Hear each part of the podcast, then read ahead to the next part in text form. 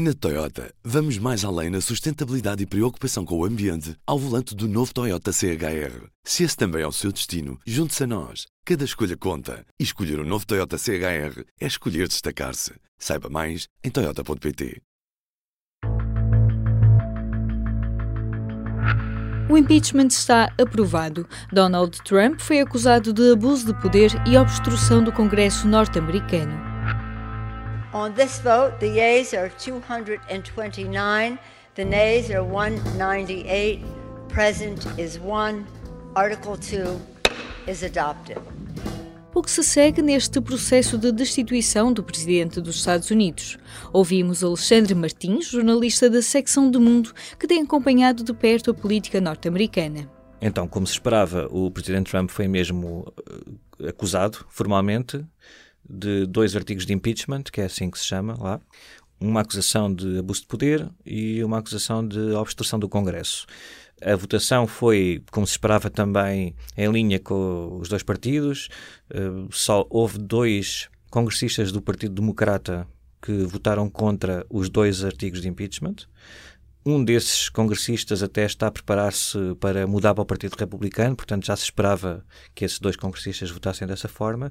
Houve um outro congressista do Partido Democrata que votou a favor do artigo da acusação de abuso de poder, mas contra a acusação de obstrução do Congresso, porque há aqui uma questão com a acusação de obstrução, não é assim consensual, quer dizer, no Partido Democrata é bastante consensual, mas há um argumento contra este artigo, porque como há muitos casos uh, no, no, nos tribunais comuns sobre quem é que tem mais poder, o Presidente ou, ou o Congresso, para, no poder de intimação de testemunhas e assim, como isso ainda não está decidido, há quem diga que é preciso esperar por essas decisões nos tribunais para se poder acusar a Casa Branca de obstrução do Congresso por não querer enviar documentos para lá e não autorizar depoimentos.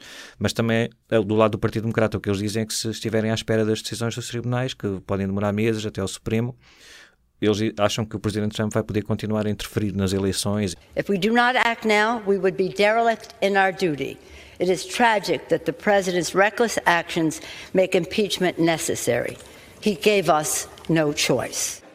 Do lado do Partido Republicano, ninguém votou a favor dos artigos de impeachment.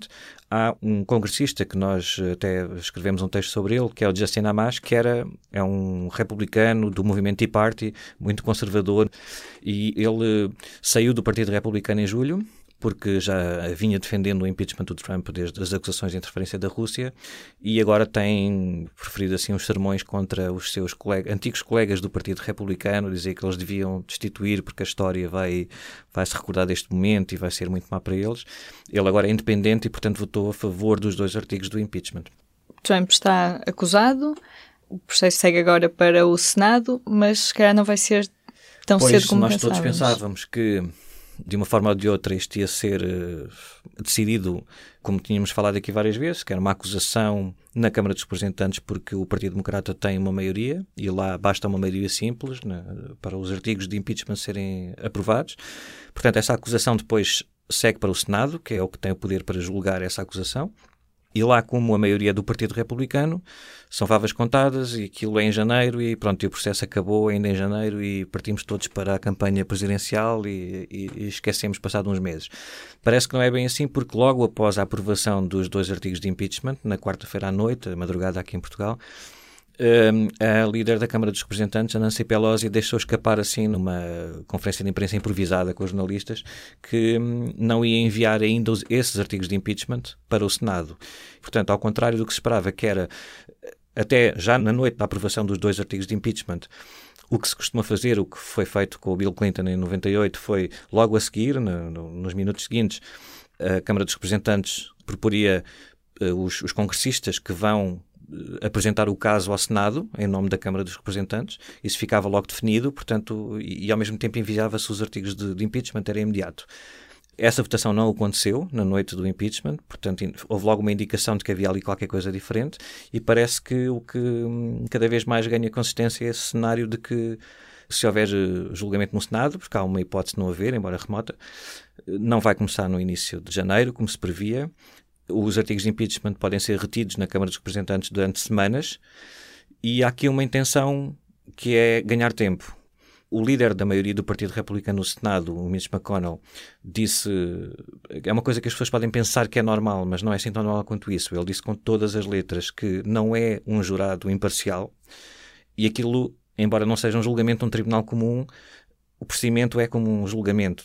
A defesa é feita pela Casa Branca, a acusação pela Câmara dos Representantes, o juiz é o presidente do Supremo Tribunal e os 100 senadores são todos jurados, eh, teoricamente, isentos e independentes, dispostos a ouvir a acusação e a defesa.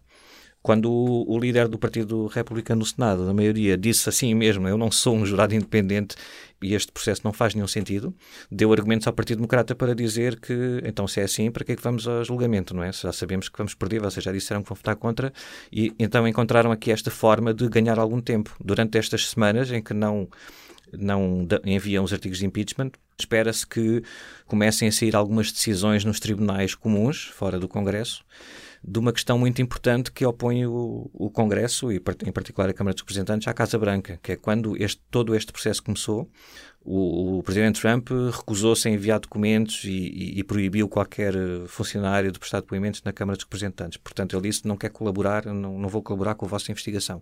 Este tipo de declaração, assim, tão abrangente e tão total, também levou o Partido Democrata a acusá-lo de obstrução do Congresso. É essa a segunda acusação. E como isso apesar de haver um entendimento político nos Estados Unidos que a Câmara dos Representantes, a partir de quando intima, isso tem de ser cumprido, não é? Seja a Casa Branca, seja quem for. A verdade é que a Casa Branca também pode argumentar com o privilégio do Executivo, que em casos específicos pode argumentar que esta matéria é tão sensível, tão confidencial, que nós não podemos dar. E isso pode, eh, de facto, ser legal. Mas ninguém sabe porque não há uma decisão dos tribunais assim taxativa. O que pode acontecer nas próximas semanas e meses até chegar ao Supremo Tribunal é que haja uma decisão sobre isso. Imaginemos, pode acontecer que o Supremo determine que sempre que a Câmara dos Representantes, o Congresso, o Senado, peça documentos à Casa Branca, o Presidente tem toda a legitimidade para dizer que não enviou nada e, e o problema é dele e, e, o Congresso não tem nada a ver com isso. Ou o contrário. Portanto, enquanto essas. Imaginemos agora que nas próximas semanas, ou, ou daqui a um mês, dois meses, há uma decisão importante de um Tribunal de Recurso antes do Supremo que diz que não, o Presidente Trump não pode nada proibir e tem de entregar os documentos e tem de permitir esses documentos.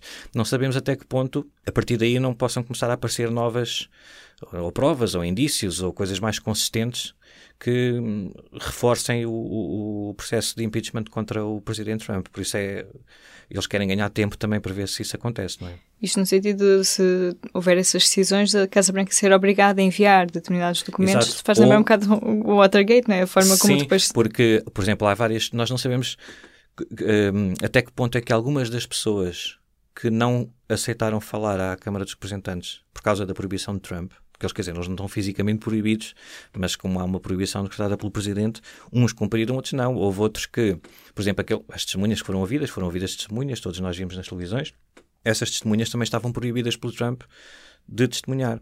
Só que o que aconteceu é que, como a Câmara dos Representantes intimou-as a comparecer, eles uh, disseram que não podiam fazer nada, estamos a ser intimados pela Câmara dos Representantes, temos de cumprir isto, senão podemos uh, uh, ser sancionados lá está, a Casa Branca tem outro entendimento, mas isso é os tribunais decidirem, mas houve ali uma legitimidade para eles poderem dizer que iam comparecer.